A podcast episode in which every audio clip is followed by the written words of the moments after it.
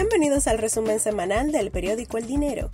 Hoy es lunes 28 de septiembre de 2020 y estas son las noticias que debes conocer para iniciar la semana. Salud Pública informó de 429 casos nuevos y dos fallecimientos por coronavirus. Los infectados por el virus desde el inicio de la pandemia suman 111.386, de los cuales se han recuperado 85.965, en tanto las defunciones se elevan a 2.095.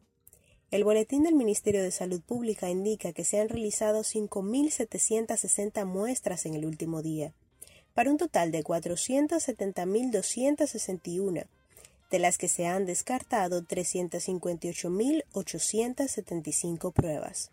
Abinader promete pensiones y afiliación al SENASA a ex trabajadores de la caña.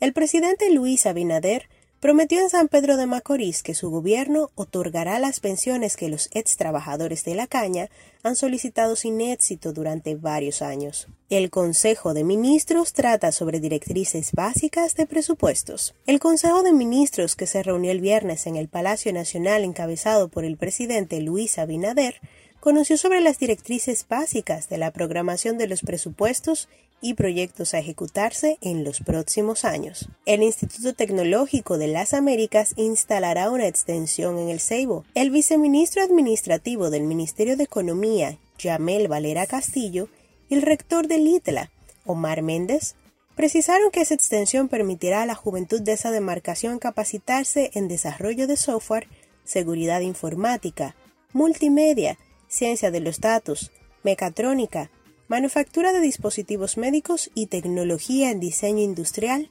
entre otras ramas. República Dominicana incentivará turismo interno para impulsar el sector. El gobierno dominicano anunció un plan para incentivar el turismo interno como parte de las medidas adoptadas para fomentar la reactivación del sector, fuertemente golpeado por la pandemia del coronavirus. La primera fase del plan, dirigido especialmente a la clase media, se pondrá en marcha a partir de este 28 de septiembre y permitirá a las familias obtener créditos en la banca nacional para vacacionar en hoteles de clase mundial a un costo muy manejable y con las condiciones adecuadas, explicó el presidente en rueda de prensa en el Palacio Nacional. Abinader crea 10 gabinetes para incrementar la eficiencia del gobierno. El presidente Luis Abinader dispuso la creación de 10 gabinetes con el propósito de garantizar mayores niveles de coordinación entre los organismos públicos e incrementar la eficiencia, eficacia y agilidad en la toma de decisiones de la administración pública. Los gabinetes instituidos de manera permanente,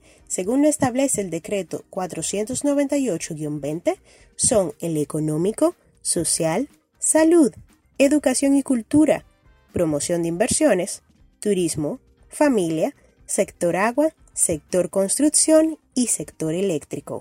Álvarez reafirma compromiso del país para relanzar relaciones con Italia. El ministro de Relaciones Exteriores, Roberto Álvarez, expresó el compromiso del gobierno dominicano en relanzar las relaciones del país con Italia durante su participación como orador principal con la conferencia Política Exterior y Comercial de República Dominicana en el contexto económico actual condicionado por COVID-19.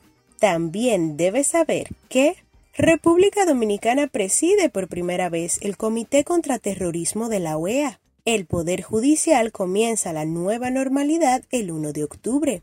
República Dominicana exhibe datos de bajos contagios del COVID-19 en zonas turísticas. Educación pide a colegios privados integrarse a la capacitación a distancia. El ministro de Energía atribuye apagones a averías y mantenimiento de plantas reducción de dos horas diarias en el horario del toque de queda entrará en vigor este lunes.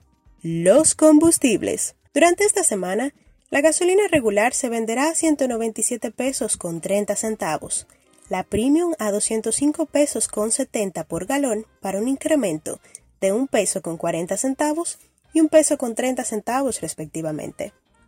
El gasoil regular se venderá a 143 pesos con 50 centavos por galón con un aumento de 20 centavos, en tanto que el óptimo se colocará a 156 pesos con 50 centavos por galón para una rebaja de 70 centavos. El gas licuado de petróleo se venderá a 113 pesos con 80 centavos, subiendo 2 pesos con 40 por galón. Hasta aquí el resumen semanal del periódico El Dinero, periodismo económico y financiero responsable. Mantente informado con todos nuestros contenidos en materia económica dominicana e internacional a través de nuestro portal eldinero.com.do. Síguenos también en las redes sociales. Periódico El Dinero en Facebook y YouTube y arroba El Dinero Do en Instagram y Twitter.